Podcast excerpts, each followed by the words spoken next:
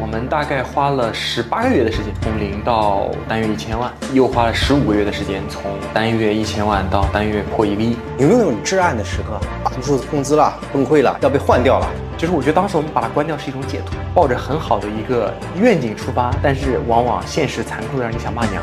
品牌叫先有品再有牌，你的品不行，这牌子再响亮也没有用。这期我们来聊一个风口浪尖的行业——预制菜。前段时间，教育部的相关负责人说，预制菜不易推广进校园，对预制菜科技与狠活的担忧还有口诛笔伐，这些年是一直没有停过。但是在情绪的反面，我们今天要来看的是，二零二二年中国预制菜的市场规模达到了四千一百九十六亿，快速增长。我一直以来的观点都是，预制菜这个行业咱们得拆开看。那些卖给餐饮店的预制菜，破坏了消费者的知情权，是有原罪的；但是那些卖给消费者的预制菜，本质上是他们用脚投票。效率简单，小白想来做菜，都有可能是他们下单的原因。今天和我对话的这位创始人，来自一家年销十亿的预制菜品牌，他们很有意思，成立才三年，而且只做 C 端，所有的生意都来自线上，七成的营收来自一款酸菜鱼。他们是怎么在争议当中赚到钱的？谁在卖预制菜？谁在买预制菜？又该怎么把预制菜卖出去？我们今天可以好好聊一聊。欢迎丁丁两人菜的联合创始人马克，我叫林振焕，大家一般叫我马克，是丁丁两人菜的合伙人。我目前负责丁丁两人菜所有的销售。丁丁两人菜是一个比较新的新品类里的新品牌，我们主要做的是预制菜，做了酸菜鱼这个核心单品。嗯，今年的规模应该在十个亿左右。嗯，这个品牌今年是它的第四年，比较新。但我们做整个食品吃相关的这个领域，已经做了有接近十年的时间。从一个新品牌到现在十亿的以上的规模，这个中间是一个怎么样的过程？我们大概花了十八个月的时间，啊，从零到单月一千万，这个又花了十五个月的时间，从呃单月一千万到单月破一个亿。嗯，其实它不是线性增长，它是指数级的爆发。这个里面可能做对了几个事儿。零到一的话，我觉得。最重要的事情是我们找到了合适的产品，以及找到了一个增长路径，然后放的足够大。我们找对了酸菜鱼，用达人分销的方式把它放大了。当然也是在抖音这个平台上，这是零到一，一到十还是在抖音这个平台上。我们把整个的，不管是达人分销的规模，还是品牌自播的规模，都再上了一个台阶。所以这个可能是。我认为我们做对的一些事情，做错的事情，我觉得相对来说比较少。因为做钉钉染菜这个项目，算是我们这个团队可能前前后后第十个项目了。这个项目上犯的错误就比较少一些，所以也能够比较快的去上到十亿级的体量。所以在现在十亿的一个年销的体量当中，酸菜鱼的这个核心品类占到了多少？还有什么品类？酸菜鱼至少百分之七十。我们还有几个核心单品，你像猪肚鸡、水煮肉、虾饼啊，这些都是我们。其他的一些的产品，但主要就是酸菜鱼。我们也希望用户记住我们的就是酸菜鱼。所以其实我之前也看了很多你们接受采访的资料，这个最难的，你刚才也说了，是把一个品做出来。但酸菜为什么是酸菜鱼？就是为什么酸菜鱼能卖七亿一年？这个怎么分析出来？这个品怎么选出来的？酸菜鱼其实我觉得最重要的事情是这个品本身有基础，这是客观条件。你看这个产品在一九八零年前后。在川菜的这个菜谱里，可能就已经出现了。这群众基础非常强，大江南北大家都知道。第二个就是包括你像泰尔酸菜鱼，在餐饮端与你在一起，在外卖端又是反反复复教育市场。我们做了是在家里自己做酸菜鱼，其实相当于是说切了一个差异化的场景。这个我觉得是客观存在的一些市场的空间。但是另一方面，当时我们做的时候，没有任何一家公司在线上或者在线下，在整个零售预制菜的这个板块。能把酸菜鱼做到单月破一百万，这个其实当时市场是不知道的，但我们自己做了一个判断，我们觉得说这个产品有很大的潜力，我们觉得规模是做出来的，它不是说我看见了说线上现在品类多大的天花板，然后我去做，对我们认为这个品在这个市场上潜力足够大，我们也从来没把自己当做是一家电商公司或者搞流量的公司。我们觉得这个品一定未来产业里有它的存在的这个基础，所以我们就投入一点点把它做起来。你们把它做到一百万的时候，其实当时已经很难想象了，因为市场上当时没有。那不要说现在做到月销一个亿的这个体量了。当时你们要做预制菜这件事儿，不等于你们没马上要做酸菜鱼这件事儿。所以你们当时失败了哪些东西？我们第一次测评，或者说当时我们第一次去寻找这个答案的时候，我们前前后后应该有十来个产品。那这个产品。你像酸菜鱼和猪肚鸡，可能是我们第一批里面唯一剩下的。剩下什么小龙虾呀、牛蛙呀、梅菜扣肉啊、剁椒鱼头啊，我们都试过，都是很不错的产品。但是最后数据告诉我们都不太好，就剩下了酸菜鱼和猪肚鸡。但这两个产品最后是酸菜鱼更胜一筹，我们觉得这个品可能未来潜力更大，就把更多的精力往上去投了。嗯，所以这个产品就一点点跑出来。但当时的数据规模还没有现在这么大呢，现在有比较大的销售体量了嘛，也比较大的这个品牌的势能放在这里。所以当时我比较好奇的是说，你刚才说泰尔酸菜鱼，那即使在线下的餐饮当中，它也是非常小的一个组成部分，它也不是那种超级明星的企业嘛。那还有很多的卖单品的这种菜，包括你刚刚说的什么梅菜扣肉，其实反而好像更有名气，大家在餐饮里面去点菜的时候更加会点这些菜。所以为什么是酸菜鱼？现在除了数据告诉你的这个结果之外，你分析为什么会这个数据是这样的？如果我要说是经验，可能比较装逼，但真实情况就是这样。我们在这个行业里面还算比较久，有一些东西你有体感，你今天报一道菜名，我大概能知道这个品行不行。这个就是行业待久了，你有一些经验和手感。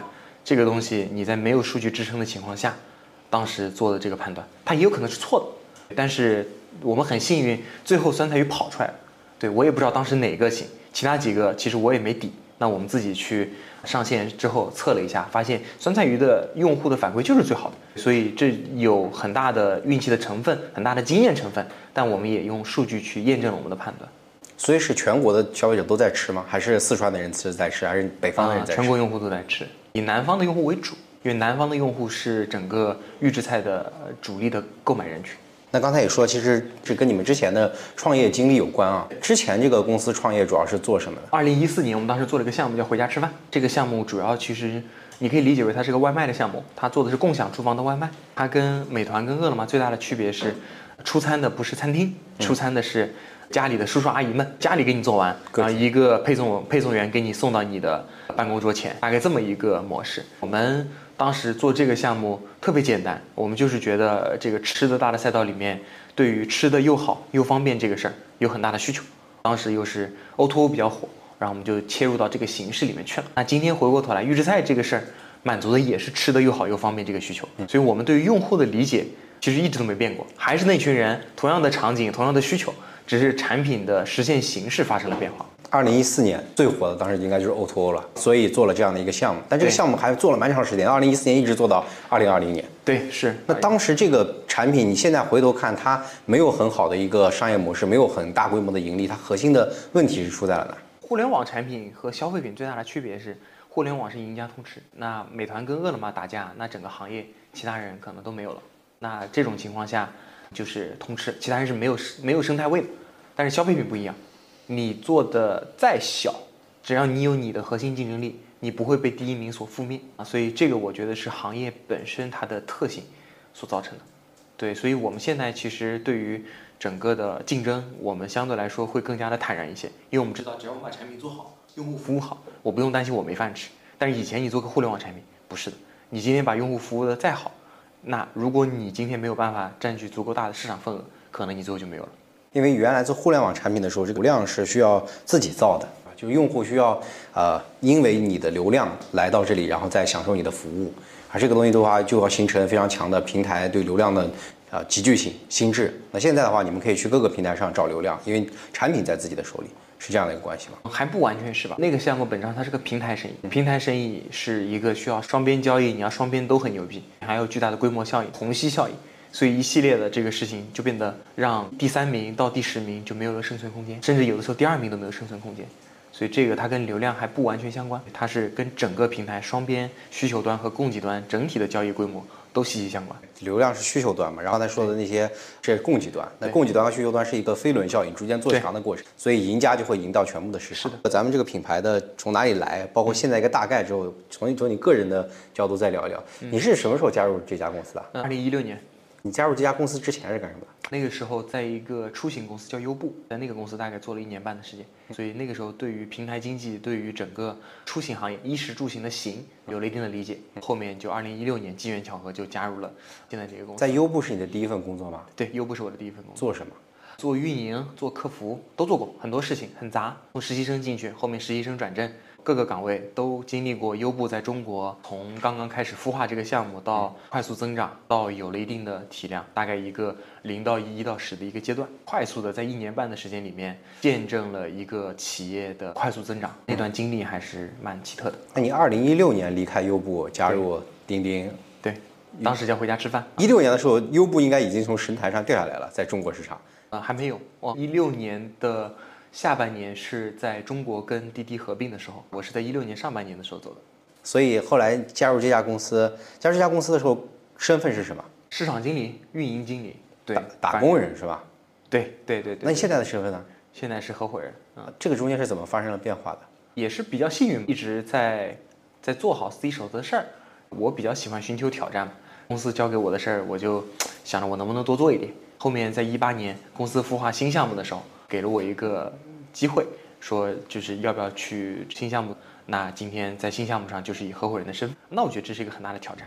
对我也不知道行不行，但我觉得这个对于我来说是个很很好的成长的机会。所以从打工人到合伙人，是因为新项目的出现，新项目就是这个预制菜的项目。对，所以当时我想知道，就那个大老板，就是这公司的 CEO，对他设置的一套机制是什么？他怎么告诉你从不打工人成为合伙人？是你发放工资的形式变了，还是怎么样的东西变了？我觉得杭州的电商圈有很多的老板，其实大家的思路都差不多。我今天要起一个新的盘子，我今天不光是现有的团队，我需要今天有比较强力的这个人员跟我一起。他今天是以老板的身份来做这个项目。那本章就是合伙人，对，当时我们也是孵化新项目，内部其实我们当时不止我一个合伙人，我们有多个合伙人，只是到今天为止，可能剩下的就剩我们四个了。你起新项目嘛，今天谁都想把自己当老板嘛，相当于 CEO 也画了个饼，说你要不把自己当老板嘛，是吧？那今天有的人不接嘛，我就是接了的那个，他把这个饼给做大了，相当于对，所以你就发生了身份上的转变，而且你对熬得足够久，也选对了一个合适的项目，啊对，所以在这个过程中，从这个打工人到现在的合伙人。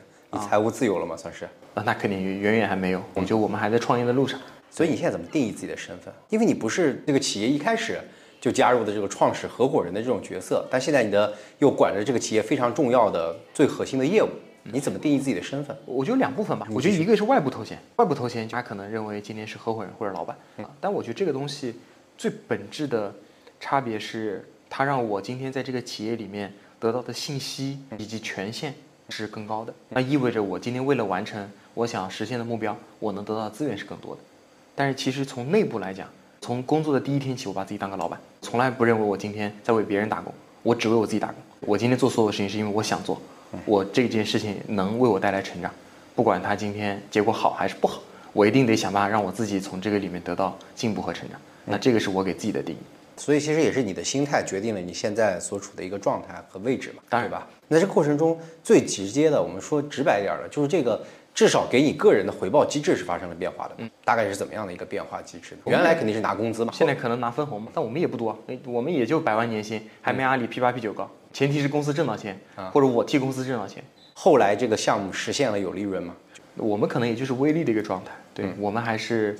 延迟满足吧，更多的利润投入到再生产里面。比如我们今年可能要投入一个工厂，这都是费用，这是一一笔很大的这个投资，可能是几千万的投资。对，那好不容易挣点钱，我们再投进去呗。我觉得现在还是在艰苦奋斗的阶段吧。嗯，这个项目应该是第几年的时候开始有利润的？第二年。因为你本身是有比较强的创业的这个精神在里面的，虽然你在打工啊，刚开始的阶段，对吧？是，所以这个还是比较关切的。但对于呃老板做这个选择的时候，其实他敢于去让利润这件事情还是很厉害的。我觉得在在这个整体的这个思考方面，对这个我觉得是必然的。老板做大核心就一个点，敢于分钱。今天你不管分给谁，你只要敢于分，今天就有人愿意陪你干嘛。那我可能稍微有点不一样，就我自己就就自自我定义有一点不一样。那我觉得这个分配机制也也很重要。刚才就说你这个预制菜，很多人合伙人都已经熬死了或者离开了。对，你这个项目成功了，然后成为了就现在这个公司最核心也也是唯一的一个最大的业务，对吧？我想问问，就是在此之前你也经历过失败吧？太多。说你创创业这个十次失败，在内部创业，那这些主要有哪些失败的地方？可以跟你们分享一个，二零一八年的时候，当时我们做一个这个卤味的项目，卤味本质上是整个预制菜这个品类里面。它自成一个品类。二零一八年的时候，当时周黑鸭上市嘛，整个卤味的市场就很被看好，市场的增速非常不错。我们也做了一个类似的项目，当时就是我牵头。然后当时我们把卤味卖到便利店里面去，嗯，然后便利店嘛，无外乎分成连锁便利店和夫妻老婆店。便利店，你像七幺幺啊、全家、罗森啊，那时候亲自带着我们的产品经理和我们的研发去找七幺幺的这个采购，那人家不屌你的。你你去，你就坐着等一天，你都见不着啥人。对你得约好多好多次，毕竟你是个新品牌，人家没理由见你。吃可以热一下就吃吗？啊，即食也可以。它本来也是一种预制菜。后来就想，那我们能不能另辟蹊径，我们去做夫妻老婆店的生意？我从来没做过夫妻老婆店的生意，我甚至都不了解这个群体，但我就知道我想把我的产品今天卖给他。我记得那会儿我们住在北京的望京，公司就在北京的望京，然后早上七八点钟出门，满北京城转，一直到晚上十点，可能一天要走十家店，每一家店你去了之后，你会发现，哎，老板这么好说话，因为他就是个小老板。你今天给根烟，你今天在他店里买瓶水，你就跟他搭上话了，然后你再跟他讲讲你的产品，再让他尝一尝，那老板觉得你这个还不错，就愿意给你个机会试试看。但是最后一下单，好，可能一百块钱。但是你觉得这一百块钱好像也不少了，好歹我开了个张，那一天十个十个十个店下来，一天也是一千块钱呢。所以最早我们的这个卤味项目就是这么一点点的去卖起来。后面我们峰值的时候，我们在北京得卖了有几千上万家夫妻老婆店，一个月也能卖个几百万。但是它最大的问题是不促不销。我觉得作为一个新品牌，那是我第一次理解什么叫做一个品牌。你光有产品，你光有渠道不够，你需要今天有推广。你需要今天把你的产品营销出去，要不然它是卖不动。哪怕这个小店的这个老板，他人再好，他再认可你和你的产品，就消费者不认可，那也没有用。那是我第一次理解什么叫做一个品牌。品牌有产品、渠道和营销。后面我们就把这个项目停掉了啊，也亏了一点钱，最后买了一个教训。后面我们又做了这个项目，我们当时跟盒马已经有一些合作，给他们做了一些预制菜的产品啊，有一部分是贴它的标，有一部分是连标。然后当时也是做熟食沙拉，然后一些半成品都做。后来就想了，哎，盒马能卖，那我们是不是能卖到其他的一些超市里面去？所以我又拎了这么一个项目，卖是卖进去了。哎呀，听你是在盒马的供应商，很开心，也愿意今天进货。但是发现结款结不回来，本来说十五天结款，好三十天都不结。本来说三十天、四十五天都不结，最后是在在在人家总部门口拉横幅才把钱要回来，赔了点钱才能把钱要回来。后面就发现把渠道这个事情。搞明白都不容易，你把货卖进去能卖，不一定能结回来钱，所以这都是一些很重要的认知。对于今天做钉钉懒人菜来说，都是一些贵的一些经验。营销很重要，渠道很重要，前提还是得选对产品。呃，对，产品更重要 啊。只是当时我们已经开始在产品这件事情上要相对可控，因为你有自己的产品研发团队、供应链，你觉得你的产品还不错啊。但后面做到钉钉懒人菜才发现，你的产品跟狗屎一样。B 端合适的产品和 C 端的产品。它不一样，它完全是两个概念。那我们又不懂电商，我们又不懂 C 端，所以在产品上，我们零到一花的最长的时间，其实就是打磨产品，打磨一个适合在电商渠道里面去售卖，且今天能够让公司挣到钱的产品。这里花了一年的时间。所以酸菜鱼一上来之后，就非常明确的是要做电商渠道。对，做电商渠道。当时因为二零年嘛，你线下渠道也没有人流，大家都在线上，都在电商平台上，那你必须今天去做电商。我们那个时候从来没做过电商，我们真的二零年以前从来没做过电商。先试哪个平台？我们先试的天猫。那个时候天猫还是大家都说嘛，做新品牌去天猫，站外种草，站内拔草。当时这个逻辑，我们那个时候也是试天猫，但是发现天猫里面新品类没有流量，你也不知道怎么今天让产品卖出去，我们就开始找新机会。发现直播带货那个时候，二零二零年的七月份在抖音上啊，然后哇发现。一晚上原来能卖这么多东西！你们在他们的书上直播？我们没在，我们朋友在啊。然后我又问他，我说你这咋上的？我说你能不能给我介绍一下？他他后来给我介绍了，他们太抢手了，你根本就没人搭理你。也是这个很凑巧，他们那会儿还在北京，我们也在北京，我们办公室离他们办公室就二十分钟，我就在他门口蹲点儿。我我说到你门口了，你见见我吧。交个朋友的人是吧？对对对对对。然后他说，哎呀。这老板，你等等，我还在开会啊！一开会等俩小时。后面我说兄弟，我这个这个这个酸菜鱼给你做好了，给你拿过来。中饭还没吃吧？你再等等。就是这么一个个蹲点蹲回来的一个机会。后来在这个罗永浩的第三场直播啊，我们就上，哇，一下子五六十万啊！那会儿给我们的冲击力很大，五六十万就这一场。对，这一场卖了五六十万，那就相当于可以理解，因为这这一天你的销售额差不多是这么多。对，是。以前一天大概卖多少？几千块钱。几千一下到了五六十万。对，但第二天也没了。直播带货嘛，就就是脉冲式的。当时预期是卖多少啊？四五十万。哎，那我有一个疑惑，就是当时在罗永浩火之前，其实李佳琦啊、A 啊这些在淘宝上的主播不也挺火的吗？当时没有尝试去跟这些主播做一些合作吗？因为李佳琦的坑产和平效，当时才是业内真正的第一啊。实话说，不懂。我们那时候在北京，信息很闭塞。嗯，北京就是杭州都玩烂了的东西，半年后才传到北京去。所以大概在罗永浩这个事儿之后。我差不多每一个月有二十天在杭州，剩下十天就是回北京。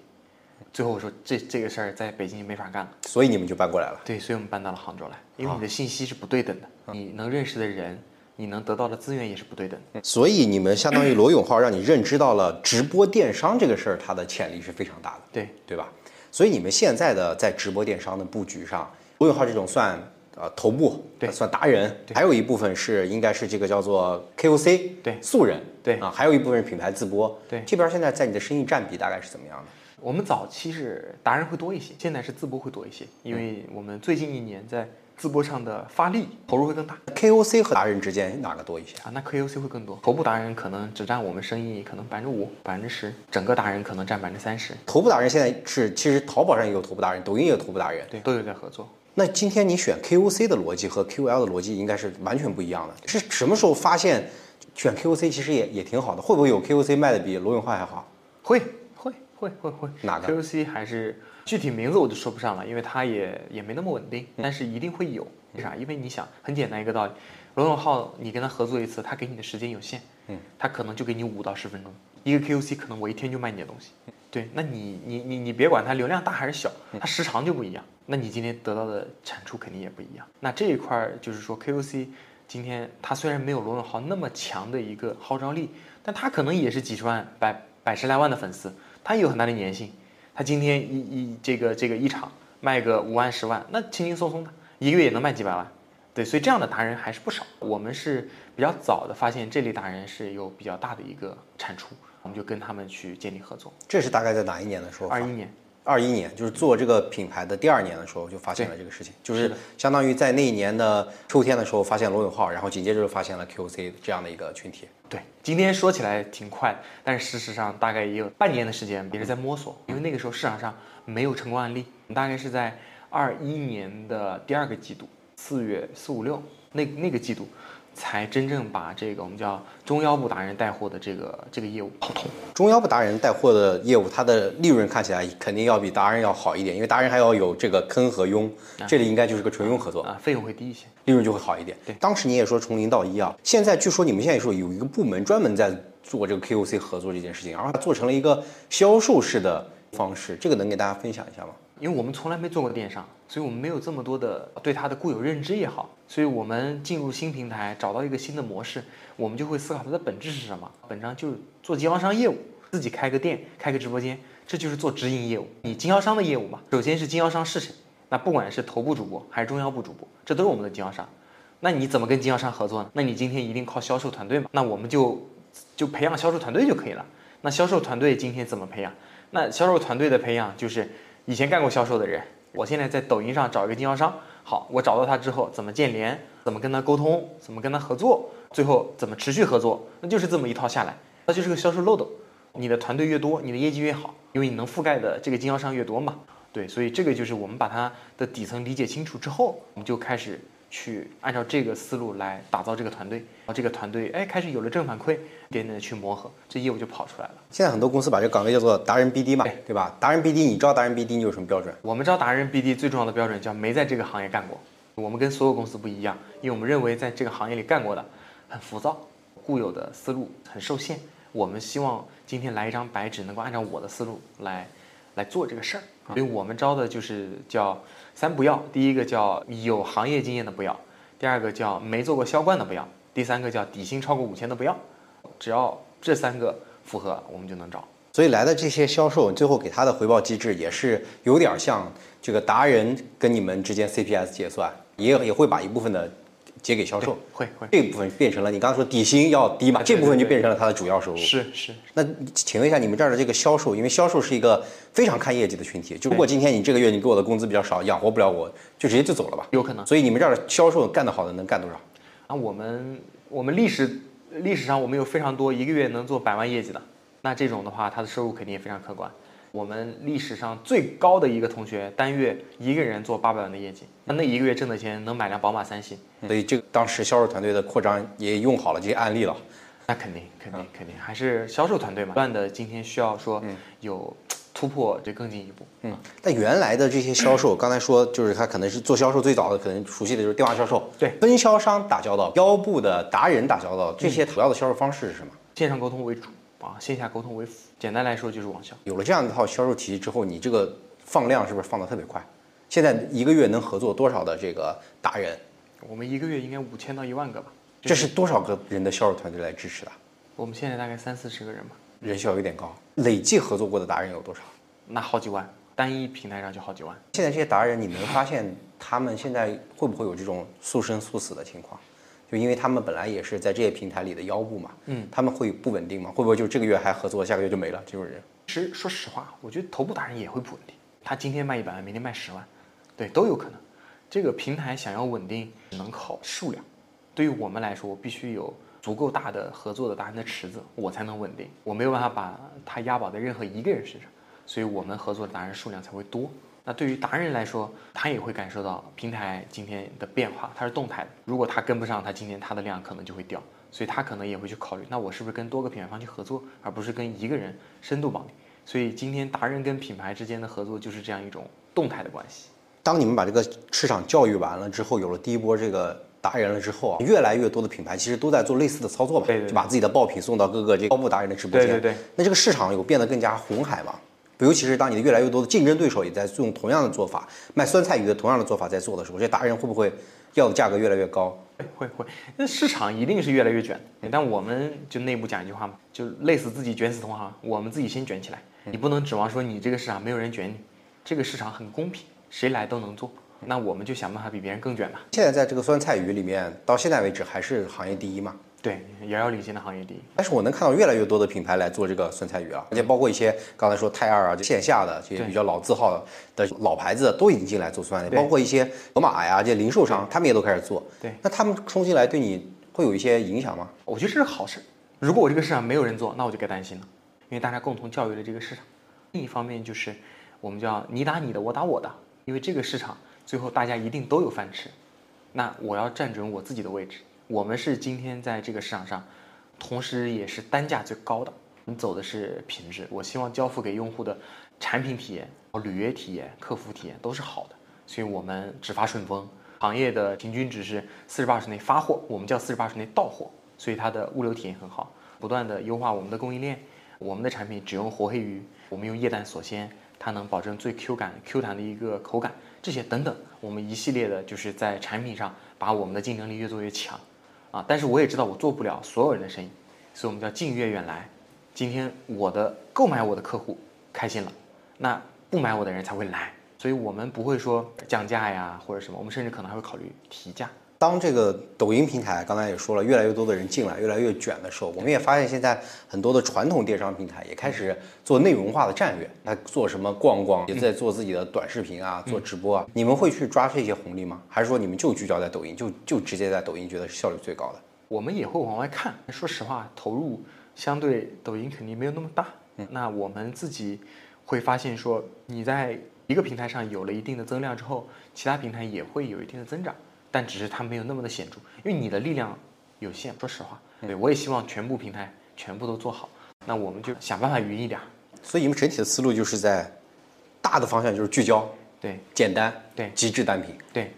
回到这的角度要来聊一聊，因为你们最引以为傲的就是你们的产品足够优秀嘛。聊产品之前，可能要先聊行业。预制菜这个品类其实是有一定的特殊性的，之前还挺风口浪尖的。很多人说它是猪饲料，很多人说它是消费倒退。你怎么看待这样的一些表达？包括在外国的市场，它的这个预制菜的现在的整个的份额，能给我们一些启示吗？首先是为什么今天市场上噪音很多？本质上是因为这是个新品类，新东西出来，一定会有噪音，因为大家看不懂。但是回归到本质。今天预制菜到底是什么？它是食品加工行业的升级。为什么叫食品加工行业的升级？过往很多，比如说以我们的酸菜鱼为例，可能过往就是大家自己买一条鱼，或者菜市场你买一条鱼，那那是原料。但是现在我帮你加工完了，我今天帮你节省了时间，卖的价格还不贵，你拿回去直接就能用了。我只是帮你做了一个加工，再售卖给你而已。这个事情是预制菜这件事情的行业本质，它的本质是提升了效率。然后最后给消费者创造了价值，但是呢，今天因为它只让一小部分人感受到了它的好处，所以大部分人还处于没接触过、看不懂的一个状态。所以我觉得这个都很正常。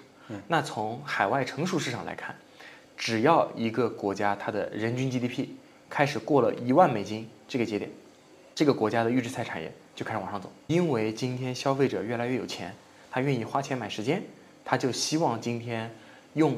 更多的时间是在吃以外的事情上，而不是天天我去买一条鱼来自己杀自己宰，特别简单的一个逻辑。那你看美国也好，日本也好，欧洲也好，韩国也好，人均 GDP 到达一万往上的历史的节点，都是它预制菜这个产业往上走的时候。那现在它可能是三四万，那它就已经很成熟了。所以这个是中国未来三十年、五十年必经之路。我们是把这一层想透了，所以在选赛道的时候，其实也就参照了外国市场的一个整个的市场份额的发展方向啊。当然，当然，当然，这个从产业的维度上来说，必定是要参考。但是有一个问题就是，人除了越来越忙。越来越就像恩格尔系数一样，他们花在食物上的钱啊是一部分，还有一部分花在食物上的时间，人们越来越不花在食物上。但是人们也对这个新鲜有越来越多的追求。如果没有的话，也就没有什么叮咚买菜、每日优鲜，没有盒马了。那新鲜的概念，其实当年叮咚买菜和盒马兴起的时候，他们主打的概念叫做我要把冰箱干掉啊，因为他觉得所有的菜就是你买来就吃，包括一个人以前在做饭的时候，他也不会杀了一条鱼说再等三天或者等四十八个小时，然后他再吃这条鱼，一定要保持它的鲜度。对，正常人的这个思路里也应该是说，我今天保质期越长的产品，对它的防腐剂或者说防腐成分应该会越多。那保质期越短的东西肯定越新鲜嘛。那你们的保质期其实做的应该是蛮久的，对不对？这个东西有这样的一些隐患，或或者会有一些这样的这个啊成本，或者说这样的负的作用和产品出现吗？有一个误区，你在不考虑它的保鲜方式的情况下，保存时间。那肯定是越短越新鲜。现在的食品保鲜技术其实已经比较的先进了。你像我们的产品用液氮锁鲜，我可以做到跟菜市场买来的活鱼切完一样的这个口感，这个本质上是科技的进步。所以你要考虑到它的储存环境，还是说它的一个保存的一个市场。冷冻的话，行业里面大家的标准都是十二个月，因为它不需要添加任何的防腐剂，大家都能做到十二个月，这是这种保鲜技术决定。这个科技不是科技与狠活的科技，这是真正的食品工业化的科技。这个就很像这这这两年那个冻干技术的发展，很多这个宝宝的零食，对对，从原来一些鲜果变成一些冻干果的这些东西，但其实家长也卖的挺好的，也是一个儿童零食辅食增长比较好的赛道。对，就是技术解决的核心问题。是，那这个技术就是进入预制菜这个市场，原来这个技术是用来干嘛的？其实以前是，比如说我们一条鱼，它可能没有涉及到加工，它只只涉及到保鲜，还有一类医疗行业运用的一些技术，现在可能下放到食品的行业，所以都很放心吧。哦，这些技术相对来说，它的成熟的周期都是在，比如说五到十年，是经历过大量的行业的验证的，会从供应链里面去找到相对比较成熟的一些技术去用。啊，一些新的技术，说实话。它的第一成本会比较高，第二它的这个普适性没有那么强，我们会选择更成熟的技术去运用。所以你们现在跟外卖之间是什么关系？因为外卖也能点酸菜鱼啊，这是很好的配合关系。这没有在互相抢生意吗？不会互相抢生意。为什么它不会互相抢生意呢？它特别简单，就我们做的这个用户啊，我们聚焦在家庭用户，外卖实际上更多的在白领用户。一个是会开火的，一个是不会开火的。对，是的，对外卖，你你是在不开火的时候你选择外卖，你开火的时候你会选择预制菜，所以它是个很好的配合关系。它对于用户来说都是吃的更好、更方便的一种选择方案，但是它的顾客的侧重不一样。我们不认为外卖是。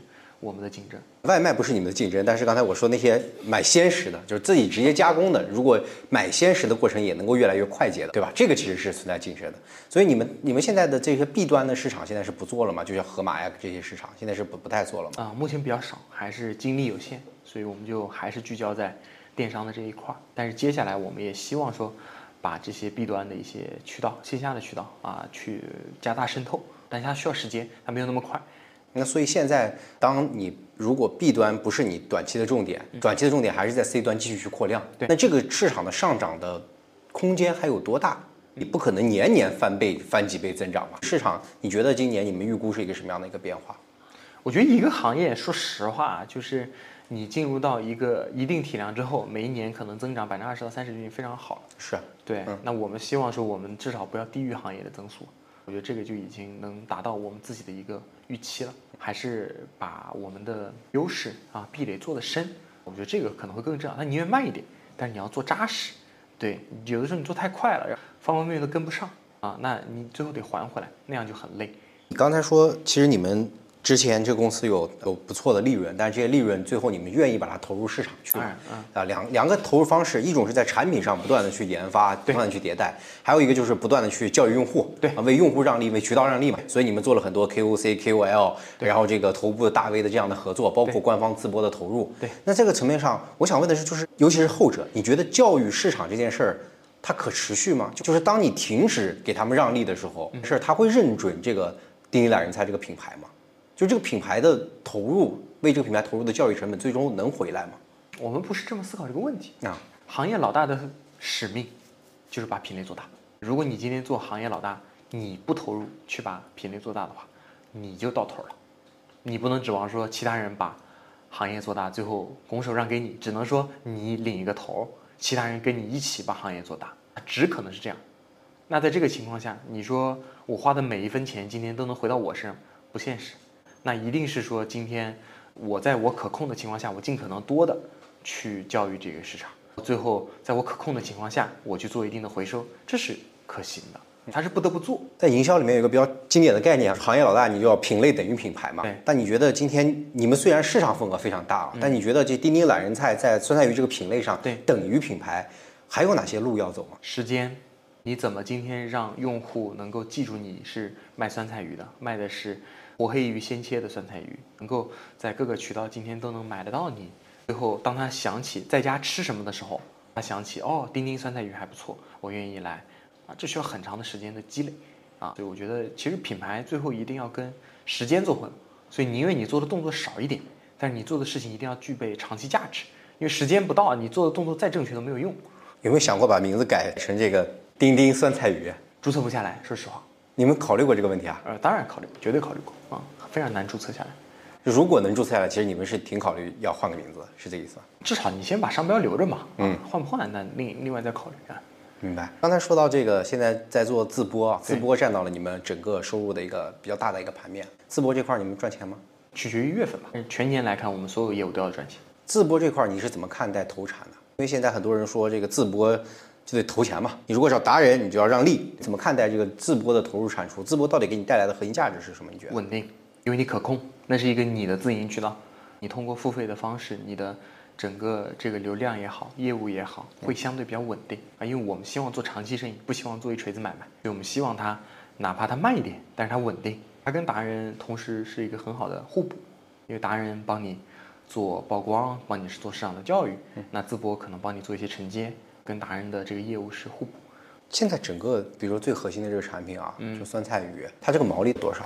我们不高呀，我们可能百分之三四十吧。毛百分之三四十啊？对啊，是指把这些达人合作的费用去掉之后没算。没算，食品行业的毛利都很低啊。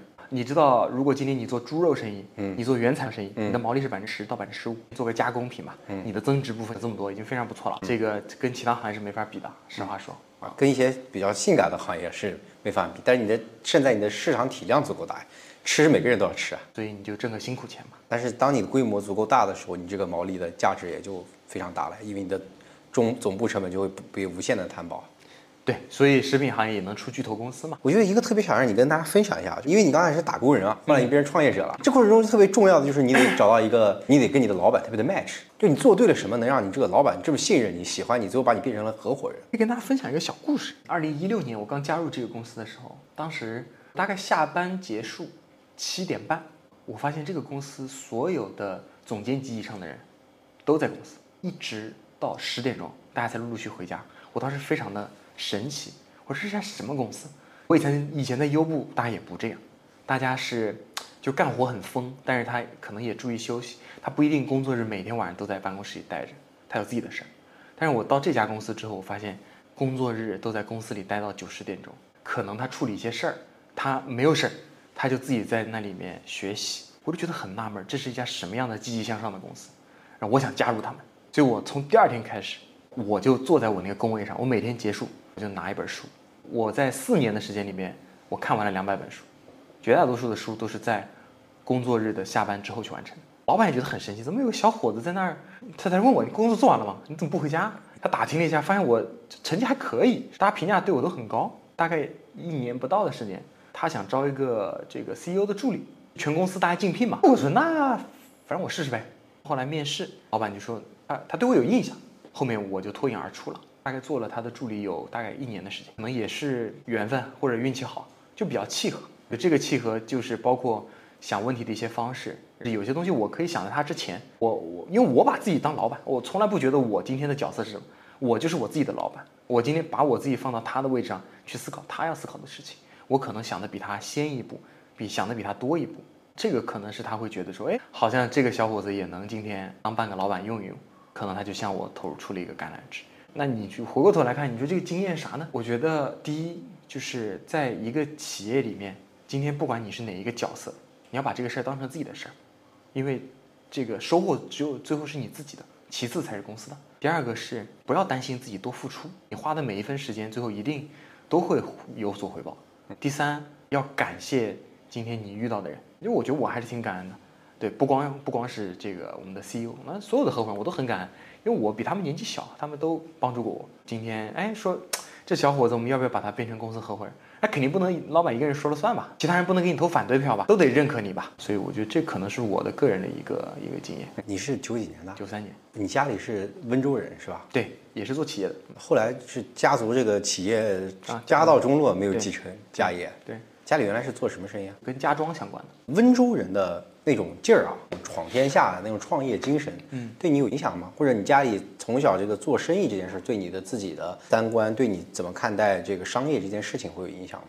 说实话啊，我觉得还是挺大的，比较幸运，就是从小接触到的东西，家里父母的一些朋友聊的都是家族继承的事儿，因为身边大家都是有一定的我们叫事业基础的，他们怎么去思考一些问题，包括让我对于商业世界的一些启蒙，我觉得帮助是很大的。我印象当中，我觉得我开始理解商业是我在初中的时候。哦，那个时候我很喜欢看一个杂志，叫《彭博商业周刊》。初中我看了三年，每一期不落。就我初一我就能知道，哦，纳斯达克又一个 CEO 被削了。这个对于我的启蒙非常重要。可能大部分家庭里的同学是没有我这么好的一些基础。当然你要把它物尽其用嘛。你刚说家道中落，没有继承家业。对。然后你没创业，没有去借债创业。当时毕业的时候，反而加入了优步。其实创业是一个九死一生啊，我觉得我没条件，我是一个比较谨慎的人，我就没把握嘛。对，那你就得先把自己充实起来啊。那我进一个快速增长的公司，啊，一定是让我成长更快的。我不是进入到个成熟公司，我要进入到一个增长的行业和增长的公司，这样我的成长才快，这样我的能力才会变强，我未来才有机会，今天可能做一摊自己的事儿，是吧？这个是当时思考的一个原点。要不然你说你借钱创业，你。你失败率很高啊！你都见过你身边这么多失败的人了，那你还去干这事儿，对吧？所以最后这个内部创业的项目，其实你应该蛮受用的。这种自由度和这种安全感，再加上一定安全感之上的足够的事业的空间，在这些刚讲了很多这种高光时刻，包括做了对了很多战略选择。要回忆这几年，从比如说从加入二零一六年加入的公司，或者从二零二零年开始创业，有没有那种至暗的时刻？就是拔不出工资了，崩溃了，要被自己感觉要。要被要被换掉了，就这种时候有没有？会有，会有，当然会有。分享一两个吧。我觉得相对来说我比较乐观，倒不是现在这个项目。我觉得二零一八年当时做的卤味那个项目，人生当中第一个亲手把它关掉的项目，那个事情对我的冲击是非常大的。当时决定关掉它，就一个很重要的原因：第一，这个这个项目首先不挣钱；第二，你不知道怎么把它做好。就是我觉得当时我们把它关掉是一种解脱，对自己是个解脱，对公司也是个解脱。但更多的其实会陷入到一种我们叫自责。愧疚，为什么做不起来？当时做到了多少规模？最后可能一个月一两百万。当时给你有多少个人了？就在这个十来个人，十来个人。你关掉这个项目，意味着这十来个人也要散了，是这意思是吧？不光是十来个人要散，你工厂生产线都得停。那我没算这些工人啊，以及你投入的在生产线上的这些费用。在那段事情之后，我我觉得我花了一些时间走出来，但更多的我在思考，到底为什么没做起来？最后总结：天时地利人和一个不占。天时地利我控制不了，人和我能控制。你去看我的短板在哪里？我发现我作为一个项目的一号位，方方面面都不够啊！我觉得就很简单，太嫩了。你对行业的理解不够深，你对于业务的理解不够深，你能够掌握的这个资源也不够。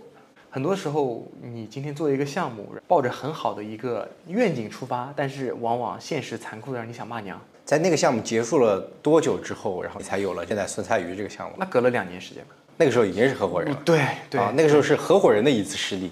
因为你像合伙人很简单嘛，你没做起来，公司也不分你钱。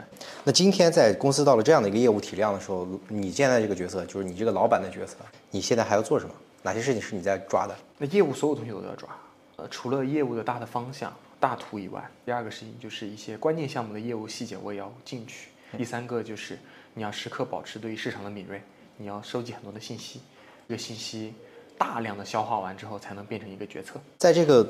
抖音的这种短视频平台上，其实我们啊、投广告，嗯，很多是效果广告嘛，效果广告会有一个天花板，就 ROI 到达一个程度之后，你们是不是会停止？是嗯那在这种情况下，你也会追求一些品牌广告啊，一些合作，然后来扩大自己的声量。在这个方面，你们是怎么考虑两者之间的平衡？现在又做了哪些刚才我说的后者这样的动作呢？每个人心中都有一个品牌。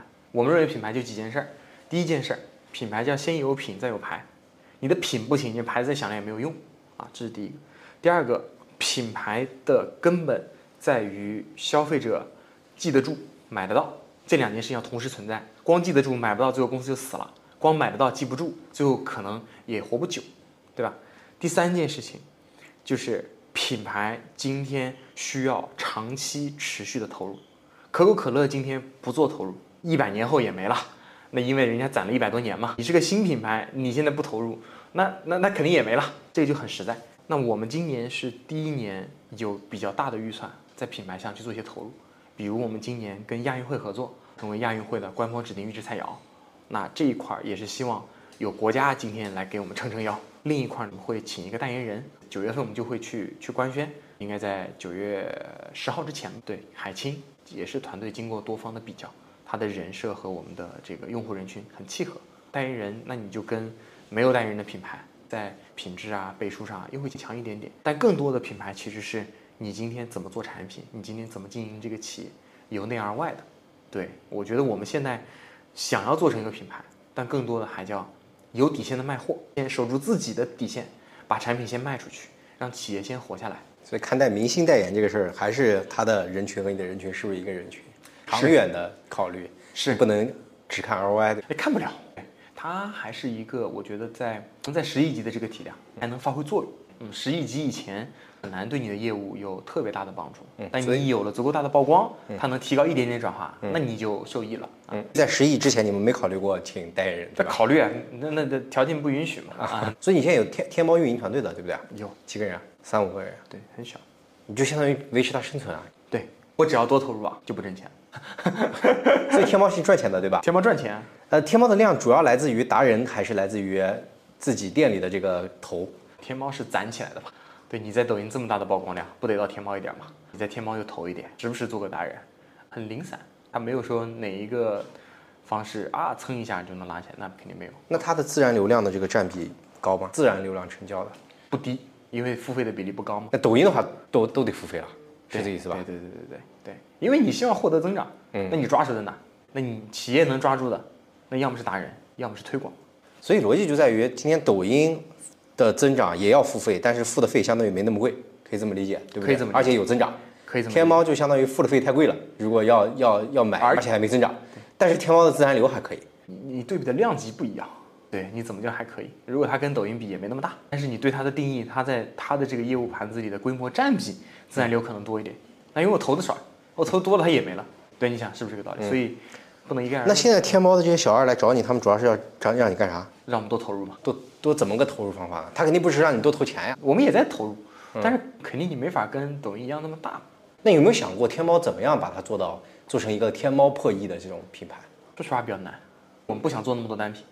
就只能做多单多做单品嘛，对，丰富 SKU，多做单品，然后才能拿到更多单品的流量那。不是我们要做的事情，你更希望一个品有不同的流量进来。因为我们把自己定义为一家产业公司，围绕着酸菜鱼的产业公司。嗯，对，那我做做单品，我做做啥呢？你们现在的这些核心的品都是自己的工厂生产的，还是你们的这个供应商来帮一部分，一部分是自己工厂，然后一部分是代工。嗯，然后今年我们希望在产能上有一定的布局，因为我们没把自己当做是一家电商公司，也不把自己当做一家玩流量的公司，我们还是一家产业公司。我们的产业的核心在鱼上，在酸菜鱼上，所以今年我们会自己投投一个酸菜鱼的这个生产加工的一个工厂，在哪？在广东。所以自己投就是相当于完全控制这个工厂，是这意思吗？不是，自己投的核心目的是你需要对于整个产业有更强的把控。它不是说今天我要抢我的供应商的生意，不是我们的目的。对我只是希望更好的了解整个生产端，未来能够给我的产品带来更大的竞争力，所以它的出发点不一样。那你之前有几家供应商在帮你做这个酸菜鱼的供给的时候，当你越来越多竞争对手进来的时候，他们会会给对方供货吗？我们我们跟供应商有非常好的关系，我们也希望说我们的量够他们吃，他们也不要去接别人的生意。对，大家基本上都能按照这个规则来来来来来一起合作。我们可能做不了特别大规模，对，因为这这块投入太大了，我们目前没有这个能力。更多的是我们希望在生产技术上能够有更领先的一个优势，对，所以可能是一个小而美的工厂，能够让我们对整个产业有了解，能够满足一部分的需求就够了。好的，接下来又到了我的私货时间，来给大家画画重点。一个风口浪尖的预制菜行业，到底是怎么样子孕育出从零到十亿的品牌的？我觉得这个品牌首先做对了第一件事是他们找到了一个精准的人群。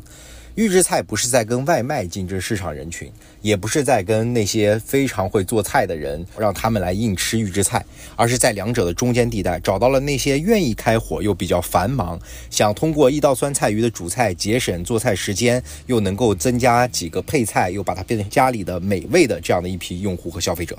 第二个关键点就是他们找到了一个大单品，就是酸菜鱼。在访谈中，我不是开玩笑的跟他问我说：“你们为什么不尝试把自己干脆改名叫丁丁酸菜鱼，别叫懒人菜了？”他们说这个商标现在注册不下来，所以说明大单品真的是绝对的战略。因为在我们的认知里，一条街上有很多餐厅，真正你能够记住一家餐厅，往往是因为它的招牌菜。这就决定了中国的烹饪行业其实是一个极度非标的行业。但是预制菜本身就是要把非标品做成标品，那么这个过程中啊的汰换和市场的选择就非常的激烈了，所以往往是一款产品能够带来更大的流量。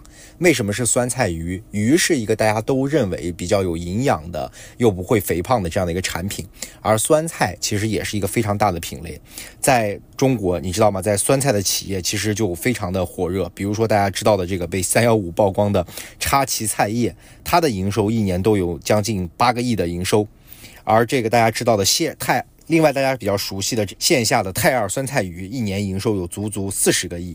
老坛酸菜面也是这个统一和康师傅两家三百多亿的公司卖的最火的单品之一。所以选对单品、选对赛道非常的关键。啊，第三个点就是他们找到了平台的一个风口，就是抖音的直播啊，达人的直播。当然，他们的打法跟别人有区别，可能你别人是进李佳琦的直播间、罗永浩的直播间，他们在这些头部的直播间里，更多的是找到了这个市场的可能性，然后通过腰部每个月。五千多个达人的分销和带货，支撑起了他们这样的一个大盘网络，让他们在整个的平台的流量的毛细血管里不断的被消费者认知，这也是他们做这件事儿最大的价值。当然，你会发现需要一套成熟的组织来支撑每个月达人的合作量。品牌的创始人一号位其实是阿里铁军出身，他把原来电话销售的这套模型搬到了今天电话跟达人沟通，让达人按照纯佣的模式来跟自己结算带货上。那这件事的价值就。非常的大了，所以今天这已经变成了他们企业的一条护城河。前两天开玩笑的说，我还看到他们企业专门在一些培训场合啊，开始把他们如何打造 BD 行业的销售铁军作为一门课程售卖。可想而知，现在后来的很多新品牌都会仿照这样的打法。说回整个预制菜的行业啊，我觉得其实预制菜并不是一个需要一棍子打死的产业。预制菜本身其实没有错，而且预制菜会在农业生产端带来更大的标准化，农业的加工端带来更多的就业，所以它也成为了很多企业的一些方向啊。比如说像大家知道的这个金龙鱼啊，还有甚至格力、顺丰啊，都进入到了这个赛道，全聚德等等，很多地方政府也在。预制菜赛道上招商引资，我们不能忍受的这些东西，其实是预制菜在破坏我们的知情权。它卖到餐馆里，卖到外卖里，让我们明明想点一份现炒的菜，它给我们预制菜。但是如果消费者自己就是在买预制菜，想让自己的生活更加的轻松和简单，我相信这个行业还是有足够大的市场的。所以预制菜在未来五年，我相信会逐渐的去魅，那些劣势的产能会被更多的淘汰，而优势产能会站出来。这个行业怎么样？啊，归根到底是。这个行业的企业家想做什么？他们想把自己的品牌送到什么样的地方啊？让消费者怎么样被认知？所以我们也挺希望丁丁懒人菜这样的企业能够越做越好，能够有更多的单品出来。毕竟一部分人的需求仅仅是那一部分，就想吃方便快捷的，也也不想吃外卖的人的需求，也是一个非常大的市场啊！因为中国有足够的人口，就有足够的可能性。也希望我们的消费者都能够更包容一点，来冷静的看待这件事情。